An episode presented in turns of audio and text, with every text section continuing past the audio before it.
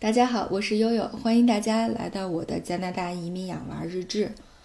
呃，今天想跟大家分享一下在海外，呃，各种这个震惊的时刻，各种震惊的事件。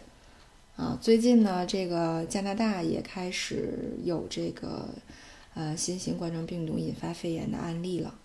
啊，但是呢，你会发现，你如果出街的话，你发现我这个西人几乎没有戴口罩的，啊，就包括我一好朋友今天还跟我吐槽，说他中午戴着口罩去了一趟华人超市，发现只有他一个人戴口罩，大家都不戴口罩。然后呢，呃，Twitter 上就有各种各样的这个这个吐槽帖啊，其中有一个悠悠印象挺深的，是说这个跟一个呃老外同事聊天儿，老外同事就问了，说为什么中国人这个要戴口罩呢？后来这个呃中国的这个朋友就说说，这担担心传染病呗。后来老外就说，那你们这个是因为新冠呢，还是因为别的什么？后来中国人说啊，那肯定是因为这个 coronavirus。后来老外就说说，那流感更厉害啊，流感都死了八千多人了，这新冠就当时啊，当时那就是当时那个帖子说，当时他死那个新冠他死了三百来人。后来，这个中国的这个人就说：“说那那个新冠没药治啊，流感有药治啊，流感有特效药，有达菲呀。”后老外就说了：“那你没想过吗？这个有达菲还死八千人呢，这没药才死三百人，你觉得哪个厉害呀？”好吧，这个帖子呢，我我后来在朋友圈发的时候，有很多人说说这是一个逻辑陷阱啊，这事儿不能这么这么不能这么对比。但是呢，确实我会发现这个。嗯，中国人和老外确实生活当中对口罩是有执念的。那我前两天去翻美国的新闻的时候，发现这个有一个华人女子在地铁里戴着口罩，结果被两个那个黑人给打了，还推到那个地铁的轨道里去了，啊，受了挺重的伤。后来我就想，为什么这个西人对口罩有这么大的误解？其实，呃，从北京呃零七零八年这个雾霾开始严重起来以后。呃，你像 N95，对于我们北京，呃，包括北方，我想啊，这个河北啊、东北这个地区的人民来说，已经是一个生活必备品了。原来悠悠在工会工作的时候，时不常的还给大家发点 N95 的口罩，是吧？因为，呃，谁不需要出个街呀，对吧？大家都得戴口罩嘛。所以实际上对口罩没有那么，呃，严重的这个抵触的情绪。但是你会发现，哎，这边很多新闻。如果你戴了口罩，呃，西人好像就是确实会有一些不太礼貌的举动，啊，比如说讽刺挖苦啊，轻则讽刺挖苦啊，重则这个，这个这个这个挑衅智商，所以我就总觉得说，哎，大家为什么对口罩有这么深的执念和偏见？啊，他可能就是这边的很多的这个像 Twitter 一些，呃，这个这个西人的分享都说觉得说你戴口罩了，嗯，那么就说明你可能是个病人。那么你有病为什么不在家待着？因为大家这边的逻辑哈，包括之前我在讲说这边教育局给本地的小孩讲说，嗯，这事儿是这样，就是你有病，你一定要在家，你不能出来祸害别人啊。但是呢，如果你没问题，你你就可以来上课，但你上课不能戴口罩啊，因为你戴口罩会引发恐慌。所以说，确实你会发现中西方在口罩这个焦点上是非常非常纠结的。啊，中国人认为戴口罩没什么，戴口罩不但保护了我，也保护了你，对吧？但是西人不这么认为，西人认为，那你可能是潜在威胁，或者你认为我是潜在威胁。只只要是各种形式的隔离 （isolation），这个口罩也是一种形式的隔离啊，就会引发政治不正确、种族隔离，呃，这个呃人种偏见和歧视。所以他就有很很多联想啊，这是让我觉得第一个就是挺震惊的点。我来了加拿大以后，说句实话，这个这个觉得挺挺村儿挺土的，一直没有什么特别这个呃震让我觉得很震惊或者让我觉得很什么样的地方。我觉得口罩可能真的是带给我第一个冲击比较大的思考，这是一个。二一个呢，就是以前在呃英国生活的时候。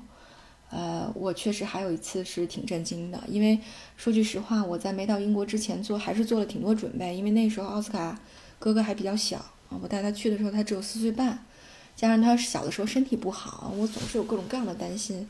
像我们家小朋友哈，虽说小的时候不能叫隔离，但是呢，大夫就是这样讲的，说你千万不要带他去人多的地方啊！你就让他在家里待着，能在家待着的时候就尽量不出门。所以呢，奥斯卡哥哥平时最爱干的是什么呢？大家也发现了，画画、研究小动物、折纸。他不喜欢出去，因为他从小就是在这样的环境里长大的。因为担心他各种感染会引发心脏、引发泌尿系啊各种问题，所以就呃，我们对奥斯卡的保护，大家也能够想见。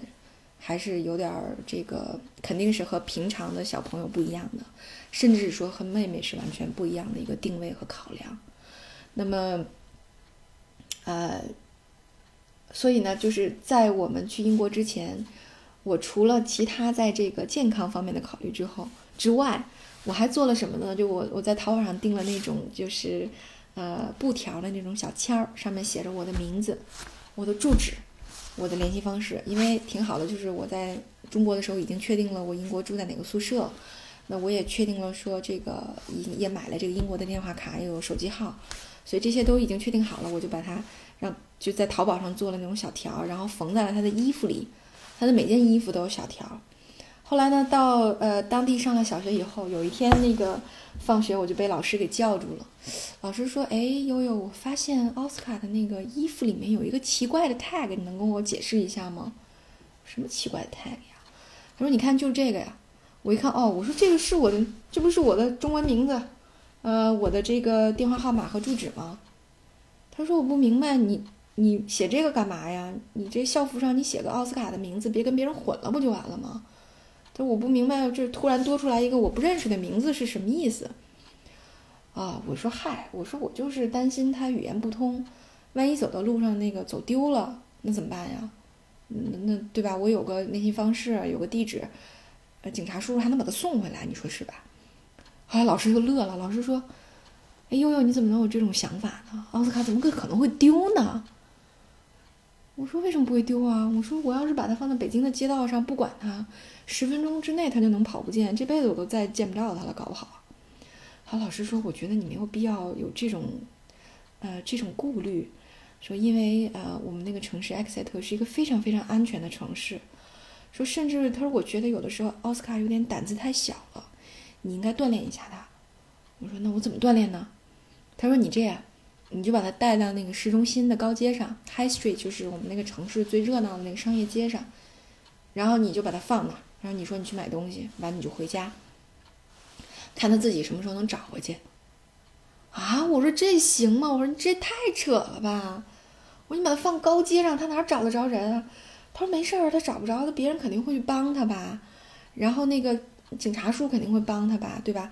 很多人都可以想办法，你可以做一次实验嘛。最后他肯定能够平安的回到你身边的，不用担心。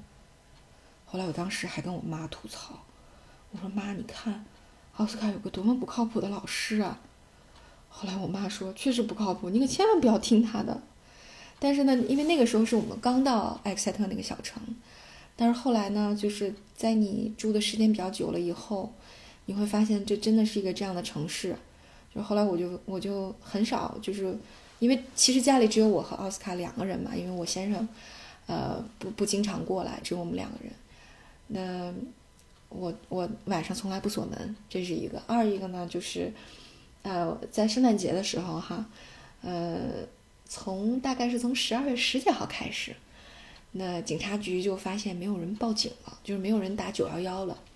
那大概过了呃七天，大概就在圣诞节前夕二十二三号的时候，那警察局就给呃全市市民啊在报纸上登了一个通知，说由于呢这个。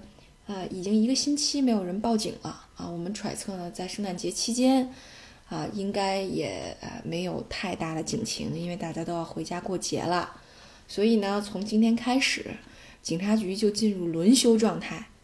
大家想想，警察局进入轮休状态，就是每天只有呃一半的警力上班。然后大概这样又过了七天呢，警察局说确实还没有警情。那么呢，我们就开始。呃，这个每呃每隔两天，我呃每隔两天我们就关闭一天警局，然后这样呢，一直最后整个我们这一次打破了历史记录，这个城市一共有二十四天的警察局没有接到过警情，一共有二十四天，也就是说，说明这些违法犯罪分子到了圣诞节的这个这个这个前后脚啊，都没有功夫啊去做这个违这个呃犯罪的勾当了，都回家过节了，所以就全市人民就进入到了这个一团这个祥和的气氛当中，连警察叔叔都回家过节了啊，我们这个城市已经进入到了这个无警察的这个自治的情况啊，长达。这个没有警察的状况长达大概一周的时间啊，半警力的情况也长达一周啊，全警力不接警，大家不工作的状态，一共二十四天。所以呢，这也是一个非常让我震惊的一件事儿。所以实际上，呃，你像加拿大也好，像像我的邻居就说说加拿大大概在没有接收难民的十年之前，基本上也是这么一个状况。呃，所以呢，现在可能在一些比较传统的一些省份或者比较偏远的一些省份，呃，民风还比较淳朴，呃，难民还不是很多的一些省份，呃，相对这个安全状况也是非常好的啊，几乎还是一个夜不闭户的情况。哎呀，非常怀念这样的 Golden Times 啊！希望这个世界和平吧。哎，谈谈世界和平，还不如说说于谦老师，好吧？那今天就到这里了。感谢大家的收听，也感谢大家呃这个一直对悠悠的关注和支持，希望大家都能够平安。今天就到这里。